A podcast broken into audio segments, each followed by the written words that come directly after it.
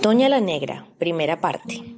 La gran intérprete de cenizas nació en el puerto de Veracruz, México, el 16 de diciembre de 1912. Anotación, aparecen tres o cuatro fechas diferentes, todas con el mismo año 1912, y todas en el último trimestre del año.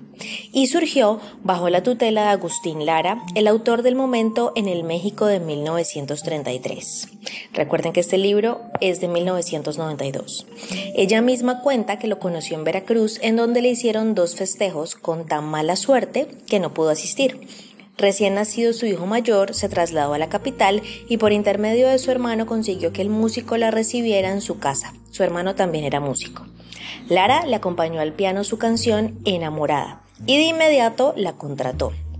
Sobre cómo se conocieron hay varias versiones.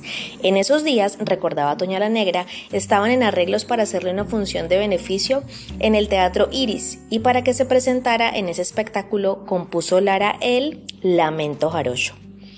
Sin embargo, dice también la misma intérprete en una antigua entrevista que le hicieron que su primera actuación con Lara fue en un restaurante, El Retiro, uno de los centros bohemios de México, el 16 de diciembre de 1932 o sea que tenía 20 años, y el Iris unos días después, el 31 del mismo mes, que allí en el Iris estrenó su Lamento Jarocho y Veracruz, y ya en el Politeama, Noche Criolla, Oración Caribe, Palmera, La Clave Azul, Cumbancha y ¿Por qué negar? Doña la Negra fue la primera estrella que asumió oficialmente el repertorio de Agustín Lara aunque Arbizu, Armegon, Mestachaires y otros ya interpretaban su música, la oficial era realmente la mulata veracruzana.